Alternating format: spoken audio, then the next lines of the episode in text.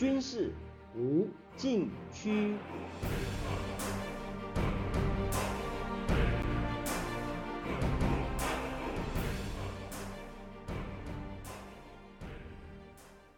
听众朋友们，大家好！您现在收听的是自由亚洲电台的军事无禁区栏目，我是栏目的主持人齐乐意。今天谈美中两军交流的最新进展。为了反制美国国会众议长佩洛西访台，中国去年八月起取消安排中美两军战区领导通话，取消中美国防部工作会晤和取消。中美海上军事安全磋商机制会议，双方军事交流跌入谷底。美国国防部长希望会见中共中央军委副主席，遥遥无期。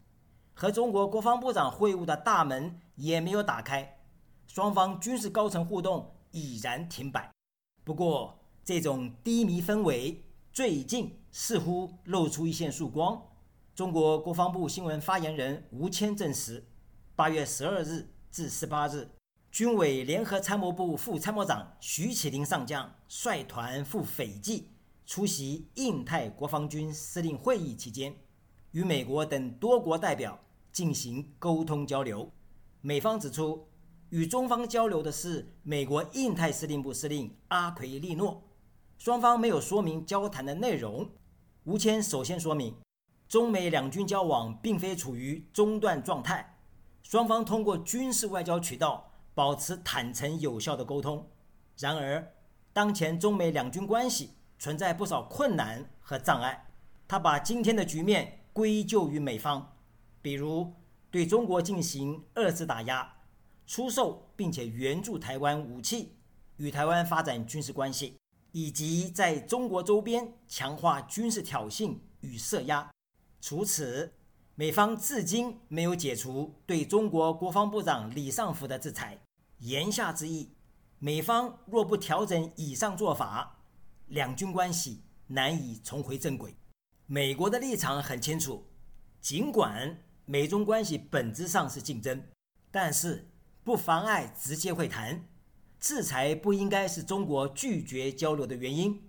俄罗斯制裁拜登内阁一些成员，但是不妨碍。必要时，他们与俄罗斯方面进行接触。美国国家安全顾问沙利文今年七月表示，透过军方高层交流，是为了避免发生错误、误判和升级。美方已经准备好承担责任，但是中方没有这么做，这是中方需要承担的责任。目前，美中双方因为认知不同，不会退让各自立场。上个世纪五十年代，中国政府主动找美国政府谈判，主要讨论缓和台海紧张局势的问题。为此，举行中美大使级会谈，从一九五五年到一九七零年进行一百三十六次会谈，在台湾的议题上没有取得任何进展。但是，会谈本身并非毫无用处。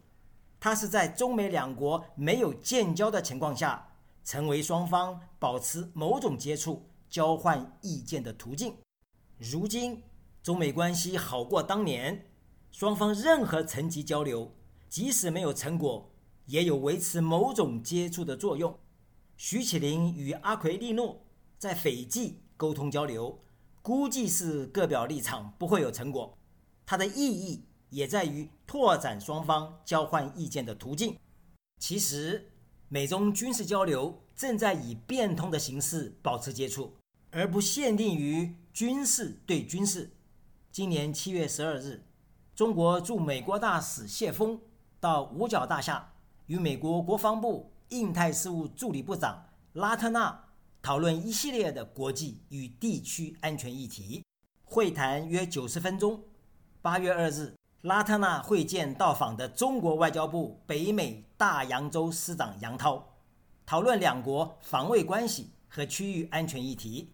一个月内，拉特纳会见中国两名重要外交官员，相当不寻常，似乎显示中国对美方关切的军事议题作出回应，但是不是以两军沟通与交流的机制进行，代之以外交手段。以间接方式达其军事目的。对美国而言，任何有助于保持两军沟通路径畅通的做法，都应该积极尝试和拓展。对中国而言，以非常规手段维持与外军交流，有它特殊的战略考虑。它的源头很可能是毛泽东的“你打你的，我打我的”战略指导原则。习近平多次强调，战争指导艺术的最高境界就是“你打你的，我打我的”，意思是不随敌起舞，积极夺取战略主动权。下面休息一下，马上回来。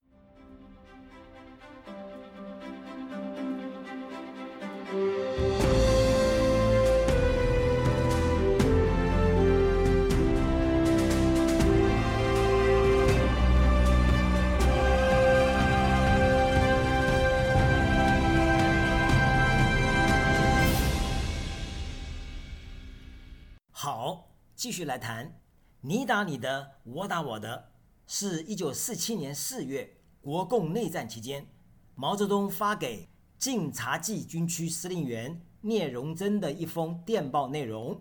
当时正太战役打到关键时刻，国民党军队因为灵活调动，聂荣臻陷入两难，他要按原计划打，或是改变部署而举棋不定。毛泽东一百多字的电报为聂荣臻解开迷雾，要他不被敌人调动所迷惑，按既定计划集中全力完成正太战役，执行先打弱的后打强的，你打你的，我打我的，也就是各打各的政策，要完全主动作战，使敌人完全陷入被动。根据毛泽东的战略指导。聂荣臻成功完成正太战役，华北地区的战局开始转入主动，你打你的，我打我的，本质上是谈如何夺取战略主动权，不在敌人期待的时间和地点，也不采用敌人预想的方式及样式与敌作战。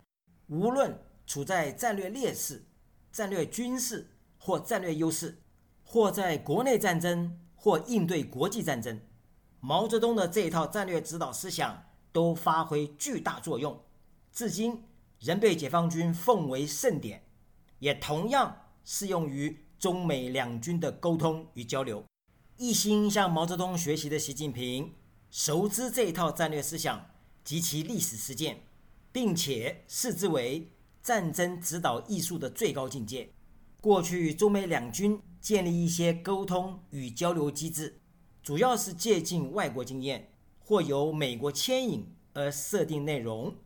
习近平视为陷阱，越按照美国的需求去做，就越被牵着鼻子走，也就越处于被动地位。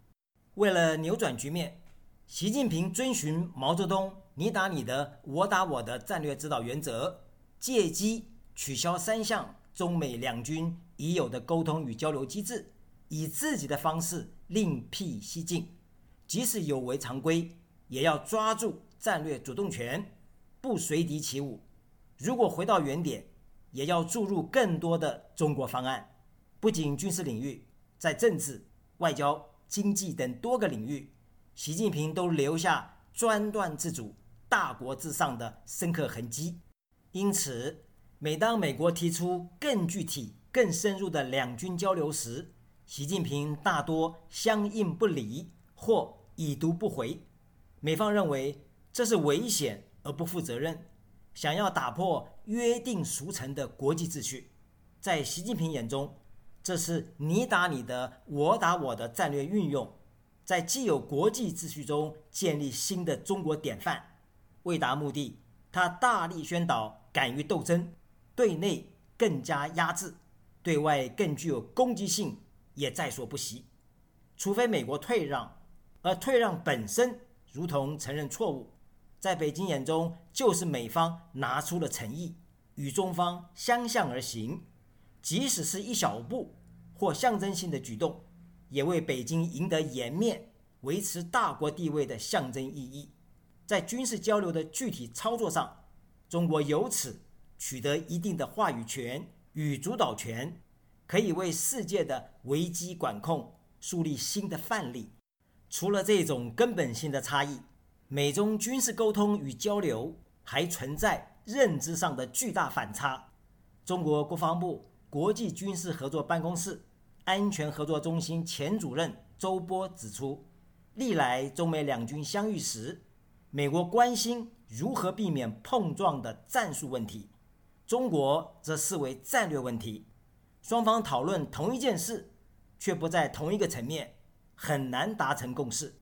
又比如，美国军舰依据国际法通过台湾海峡，周波认为。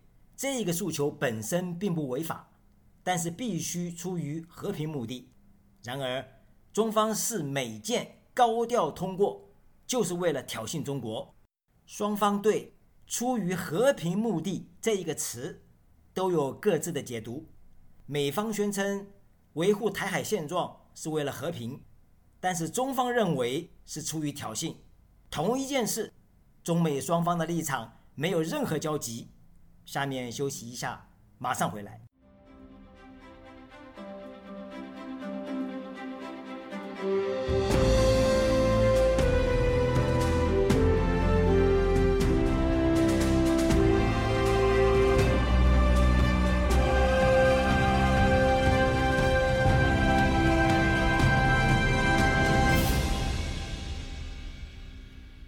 好，继续来谈。周波指出。去年八月，中方取消三项中美军事沟通与交流机制，它的影响主要在于政治层面。中方的意图是通过减少沟通机制，迫使美方在台湾问题上采取更为审慎的态度。然而，对美方来说，取消沟通与交流机制反而提高双方误判的可能，使事态升级。二零二零年十月。中美两军通过视频举行首次危机沟通工作组会议，这是中美两军风险管控的一个新的机制。双方就危机沟通的概念、预防危机和管理危机进行讨论。周波说，以往双方的磋商和协议都是讨论各种意外相遇造成的事故或事件，从来没有出现危机沟通的概念。这次视频会议是一大进步，双方承认危机，也就反映了当下中美关系紧张的现实。美国国防部官员指出，参加危机沟通工作组视频会议的美方人员来自国防部长办公室、参谋长联席会议和美国印太司令部的代表。中国与会人员来自中央军委国际军事合作办公室。中央军委联合参谋部和南部战区联合参谋部的代表，从中央决策部门到战区执行机关都包括在内。应该说，这是一次涉及具体问题又极具代表性的会谈。如今未能继续下去，可能受到大环境的影响，或者因为认知上的差距而中断。周波认为。目前中美两军最难的是管理危机，一旦出现危机，如何平息？两国政府如何控制民意沸腾？如何防止媒体推波助澜？这些都将极大考验中美两国政府的智慧。这是标准的中方思维。殊不知，美国是民主自由的国家，政府无法控制民意，更不能限制监督政府的媒体。中美两国要防止军事冲突。